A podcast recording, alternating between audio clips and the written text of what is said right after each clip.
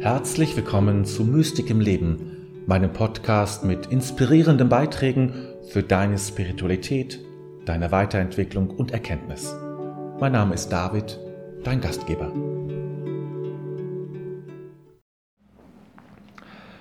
Spiritualität ist etwas völlig Gewöhnliches. Etwas völlig Gewöhnliches, etwas völlig Alltägliches. Es ist nichts für die Sommer Sonnentage, für die Sonntage, für die Hochzeiten unseres Lebens, für die besonderen Erlebnisse, die wir vielleicht auf einem hohen Berg gemacht haben, in einem wunderbaren Setting, in einem intensiven Yoga-Retreat oder bei Exerzitien, die so intensiv waren. Das ist alles gut und schön. Und ich werde später noch darauf zurückkommen. Aber das ist nicht Spiritualität. Spiritualität ist gewöhnlich. Spiritualität ist alltäglich. Es geschieht dann, wenn du morgens zur Arbeit gehst. Es geschieht, wenn du dein Butterbrot schmierst oder dein Brötchen oder was immer du morgens isst oder dein Müsli bereitest. Es geschieht, wenn du dich an den Schreibtisch sitzt und anfängst zu arbeiten. Wenn du auf der Rolltreppe stehst, naja, jetzt gibt es bei den Geschäften ja nicht mehr so viele Möglichkeiten. Aber wenn es wieder möglich ist, ähm, dann auf der Rolltreppe stehst, wenn du in der U-Bahn sitzt, äh, wenn du dich gerade langweilst, auf der Parkbank sitzt, wenn du auf jemanden wartest, was auch immer, dann geschieht Spiritualität. Dann ist der Raum für Spiritualität da. Denn Spiritualität will den Alltag, ist ein, ein, ein Tun im Alltag, eine Haltung im Alltag. Und nicht nur für die besonderen Augenblicke, für den Sonntagsgottesdienst oder was auch immer äh, für dich passend und, und sinnvoll ist. Wenn das isoliert so bleibt, vergiss es. Brauchst du nicht weiterzumachen. Wenn du aber Spiritualität wirklich als alltägliches Tun verstehst, dann möchte ich dir heute zehn Gewohnheiten sagen und vorschlagen, die du für deinen Alltag nutzen kannst. Die du für deinen Alltag nutzen kannst, um ein erfüllteres spirituelles Leben zu haben. Beginnen wir mit meinem ersten Vorschlag. Morgens, damit beginnt es. Morgens, wenn du aufwachst, aber noch die Augen noch nicht geöffnet hast, dann schwinge dich, stelle dich positiv auf das Leben ein, das dir jetzt bevorsteht. Mir geht es nicht um die ganzen Termine und vielleicht auch den Ärger und Frust, der, der bevorsteht oder was auch immer, sondern einfach nur das Leben, das du jetzt hast. Öffne dich für dieses Leben. Schwinge dich oder stelle dich positiv darauf ein. Nimm es in Empfang sozusagen. Ja? Das Augenöffnen ist ja im Grunde ein rituelles Tun. Es ist nicht nur notwendig, damit ich dann auch sehen kann, wie ich dann aufstehe, sondern es ist zugleich die Trennung zwischen Nacht und Tag, zwischen ich schlafe noch so ein bisschen zumindest und jetzt bin ich wach und jetzt bin ich offen zu kommunizieren und mit anderen in Kontakt zu treten. Wenn ich die Augen geschlossen habe, dann lässt man mich meistens noch in Ruhe.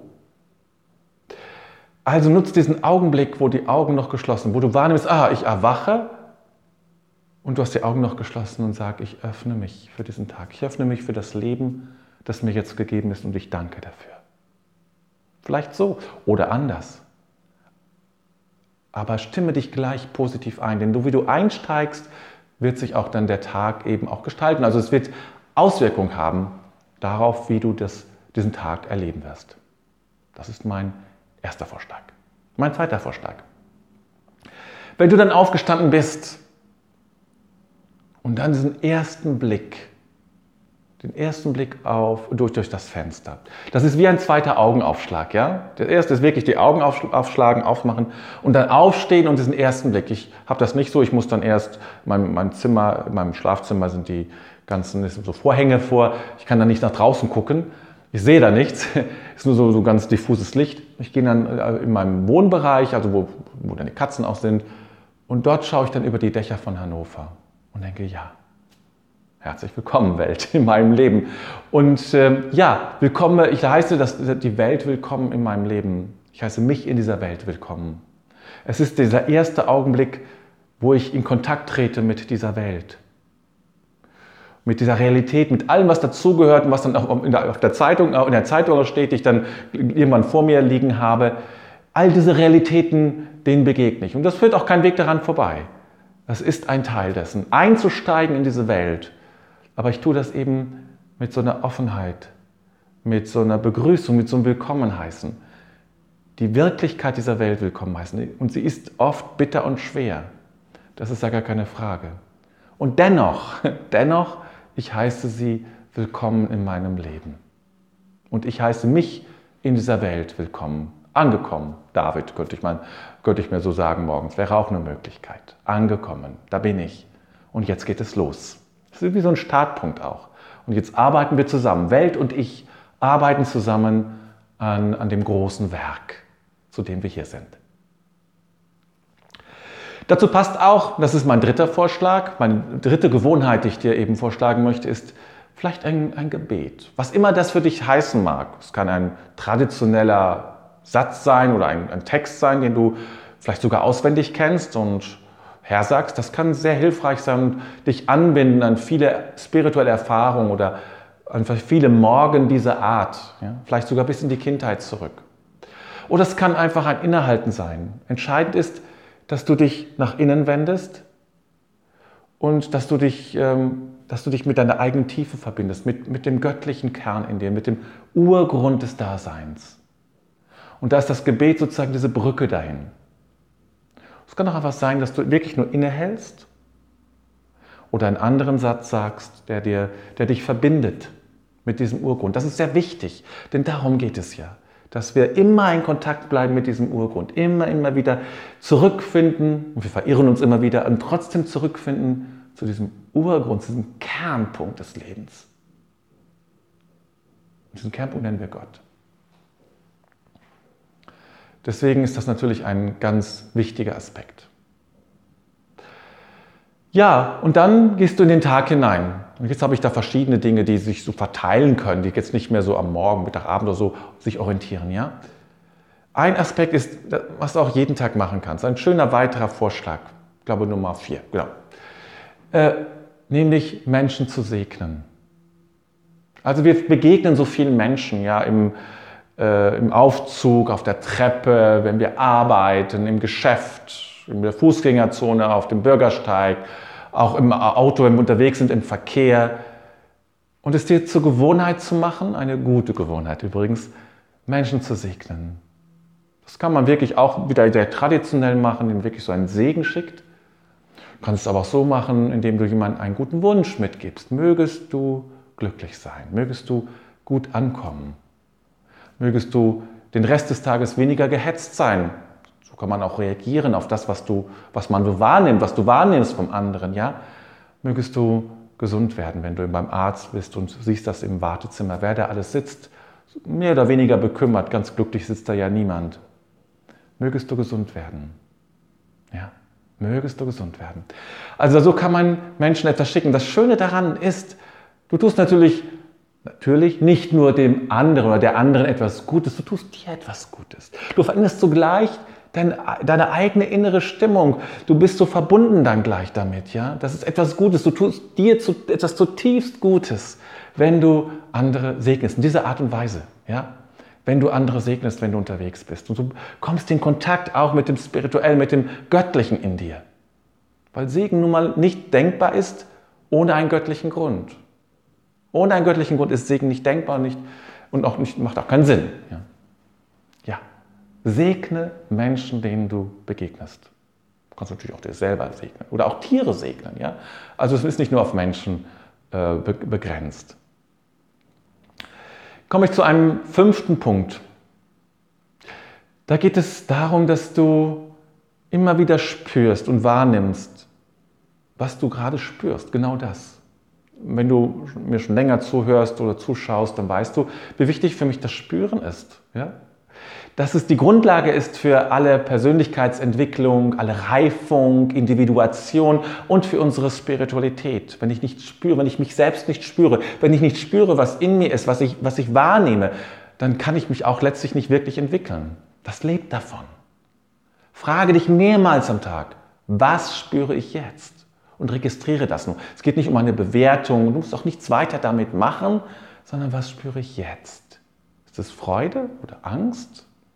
Es ist Glück oder Hunger oder Durst oder Sättigung oder Langeweile, völlig egal. Entscheidend ist nur, dass du es wahrnimmst und auch benennst. Das spüre ich gerade. Okay, das kann gleich schon wieder anders sein. Das mach mehrmals am Tag. Das dauert nicht lang, aber auf Dauer hat es eine starke, eine starke Auswirkung auf dein Selbsterleben und auf, auf dein Leben überhaupt. Ja, kommen wir zu Punkt 6. Als ich noch zuständig war, unter anderem mit anderen zuständig war für die hm, Ausbildung der jungen Brüder im Kloster, habe ich den jungen Brüdern immer wieder gesagt, du brauchst, jeder Mönch muss auf seinem Schreibtisch oder auf seinem Nachttisch ein Buch haben. Und zwar nicht irgendwie ein Krimi, das ist auch nett, das ist ein zweites Buch, sondern das Erstbuch ist eben das Buch, wo ein inhaltliches Interesse ist, was mich zutiefst geistig und geistig inspiriert. Das kann auch ein Roman sein, aber ein anspruchsvollerer Roman als das, was, als das, was ähm, Kriminalromane uns meistens zumindest bieten. Wir brauchen Bücher, die uns inspirieren, die uns geistig, geistig nähren. Wir brauchen Fragen, denen wir hinterhergehen, wo wir wissen, das möchte ich erforschen, mein persönliches Forschungsprojekt hinterherzugehen, zu gucken, was ist das, was bedeutet das, was heißt das für mich, was kann ich daraus lernen. Ja? Hab, hab dein Forschungsprojekt und lies, hab ein, immer ein Buch da, was dich interessiert. Ich habe sogar mehrere Bücher, das ist manchmal meine Krux, dass ich mich gar nicht entscheiden kann, welches Thema jetzt gerade am wichtigsten ist. Dann komme ich äh, zum siebten Aspekt. Also äh, das passt zu anderen Sachen, anderen Gewohnheiten, die ich schon gesagt habe, nämlich jetzt geht es darum, zu deiner Innenwelt Kontakt zu halten, zu deinen Träumen, Tagträumen, Nachtträumen, zu den inneren Persönlichkeitsanteilen, zu wissen, was ist eigentlich gerade los in mir? Ja? Wer spricht da gerade?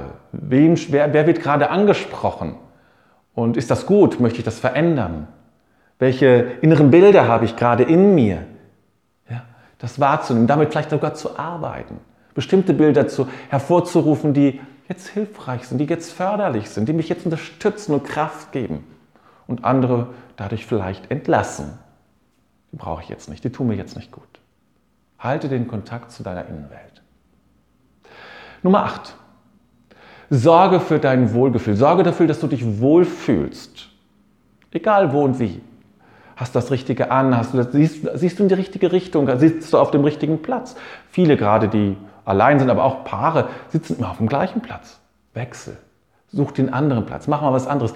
Schau dir deine Wohnung und dein Zimmer von einer anderen Perspektive an. Und zwar auch unter dem Gesichtspunkt, vielleicht gibt es einen Ort, wo ich mich noch wohler fühle. Ja?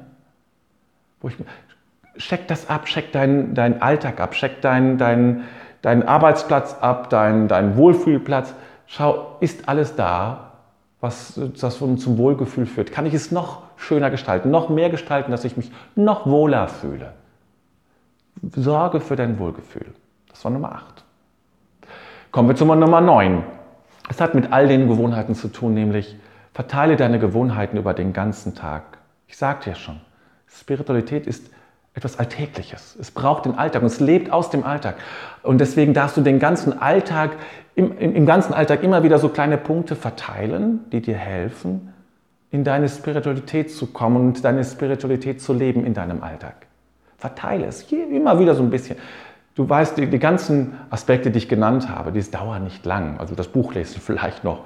Aber ansonsten, kleine Dinge sind das sind. Augenblicke, vielleicht eine Minute, nicht mehr.